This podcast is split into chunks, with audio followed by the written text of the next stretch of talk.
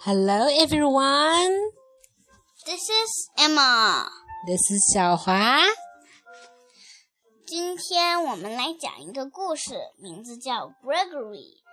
大家要小心一点，这个故事比较搞笑，请不要笑破肚皮。嗯，是的，请在旁边准备好急救用品，随时拨打幺二零。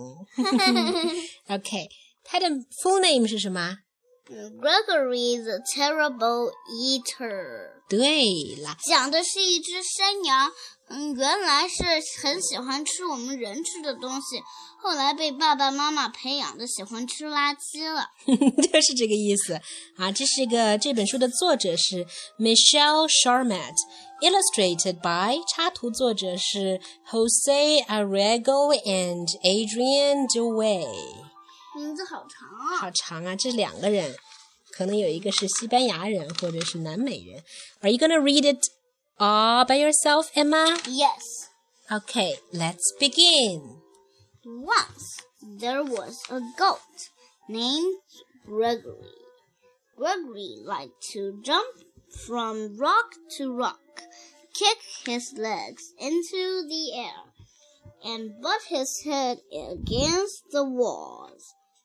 I'm an average goat, said Gregory. 好，我来翻译一下吧。从前有一只山羊叫 Gregory。Gregory 是一只普通的山羊，它喜欢在岩石间跳来跳去，嗯，把它的腿踢得高高的，还喜欢用自己的头去撞墙。Okay. But Gregory was not an average goat. Gregory was a terrible eater.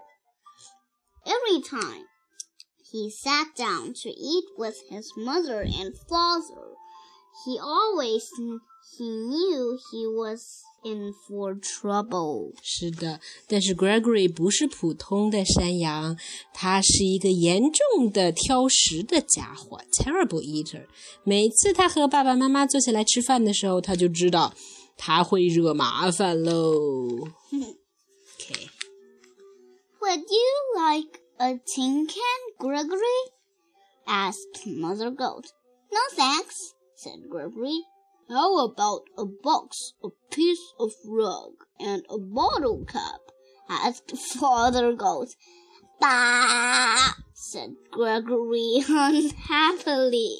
嗯， 妈妈，山羊，山羊妈妈说 Gregory，你想不想吃一个罐头盒子呀？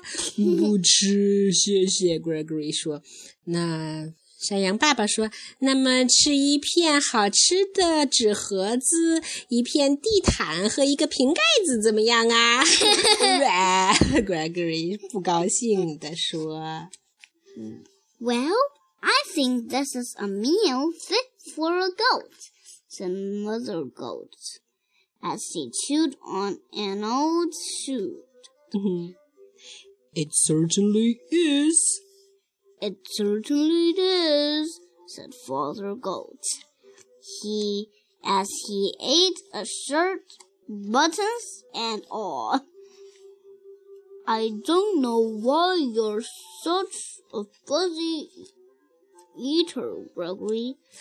我差点说山羊妈妈说啊，我来翻译一下先啊。我差点说成 Fuzzy Gregory 了。Oh no！山羊妈妈说，我觉得这个才是山羊该吃的东西呀。他边说边嚼着一只旧鞋。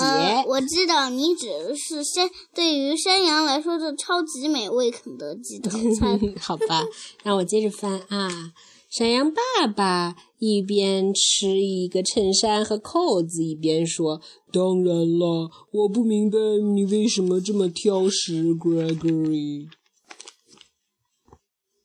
I'm not fuzzy, said Gregory.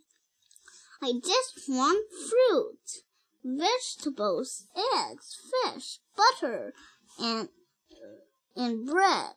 Good stuff like that. Mother Goat stopped eating the shoe. Now, what kind of food is that, Gregory? she asked. She said.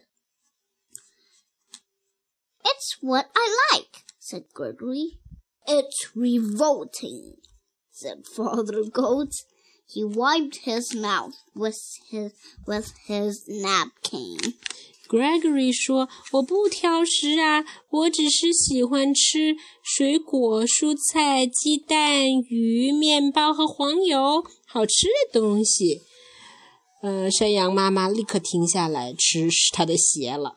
他说：“那这才这些是什么奇怪的东西啊？”Gregory，Gregory 说：“我就喜欢吃这些东西啊。”嗯，山羊爸爸说：“这太恶心了，revolting 是恶心。” 他一边说一边用餐巾纸擦擦嘴。After Gregory was excused from the table, Father Goat said, Gregory is such a terrible eater. I wonder what's wrong with him, said Mother Goat. Mother and Father Goat ate their evening newspaper in silence. 嗯，但 Gregory 吃完了之后，山羊爸爸就说：“Gregory 太挑食了。”嗯，不知道他到底是怎么了。What's wrong with him? Mother Goat 说道。于是，山羊爸爸和妈妈安静地吃着他们的晚报。 本来是人家邮递员辛辛苦苦送来的，结果他们竟然当成吃的吃了。对呀。Okay, keep reading. The next morning. Mother and Father Goat were enjoying a pair of pants and a coat for breakfast.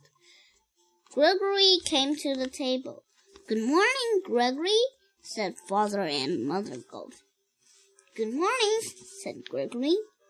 May I have some orange juice, cereals, and banana for bra- breakfast? Please. Please. Oh no, said Mother Goat. Do have some some of this nice coat. Take a take a bite of this pants, said Father Goat.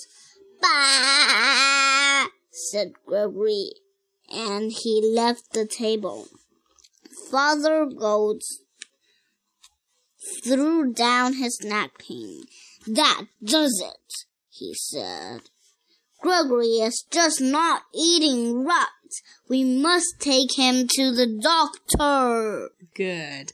我来翻译一下。第二天早晨，爸爸和妈妈山羊正在吃一条裤子和一件外套。Gregory 下来了。早上好，Gregory。爸爸和妈妈山羊说：“早上好。”Gregory 说：“我可不可以吃一些，呃，喝一些？” orange juice 橙汁，cereal 麦片，bananas 还有香蕉当早餐呐。Oh no！天哪！山羊妈妈说：“还是来吃点这个美味的外套吧。”山羊爸爸说：“嗯，咬一口这个好吃的裤子吧。”Gregory 说：“他什么也没吃就走了。”这时候，山羊爸爸放下了他的餐巾。够了，他说。Gregory 实在是吃的太糟糕了，我们必须得带他去看医生。That's right. So what happens next? Father and Mother Goats took Gregory to the doctor.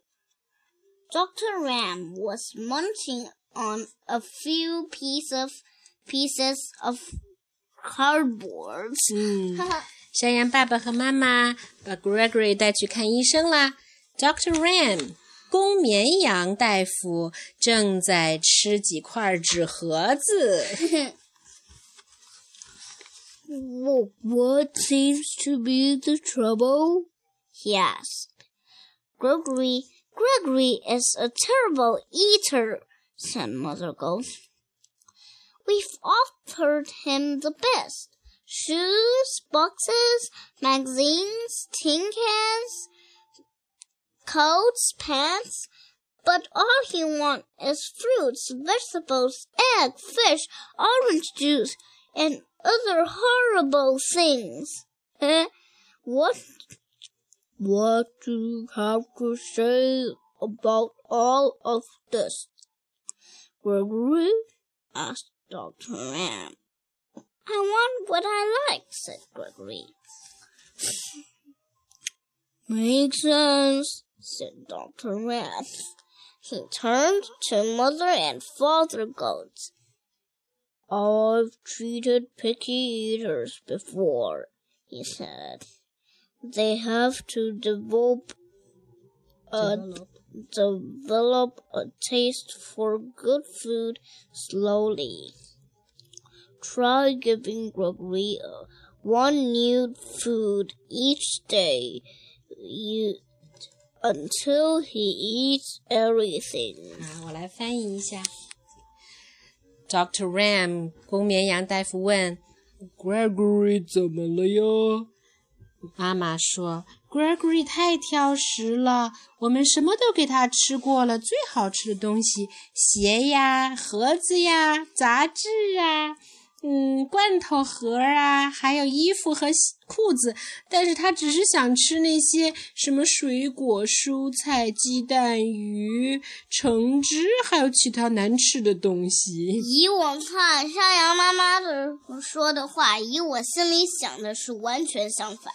是的，然后公绵羊大夫就问 Gregory：“ 你自己怎么说呀？”Gregory 说：“我就喜欢吃这些东西呀。”嗯，有道理。公绵羊大夫说。于是他转向爸爸和妈妈说：“我以前也治过挑食的小朋友们，他们呀要慢慢的才能培养起对好东西的爱好。呃，你们就试着每天给 Gregory 加一两样新东西，直到他可以完全吃了。Okay, Emma, let's call it a day today, and we'll keep telling it in our next show, shall we? Yes. Okay, goodbye. Bye.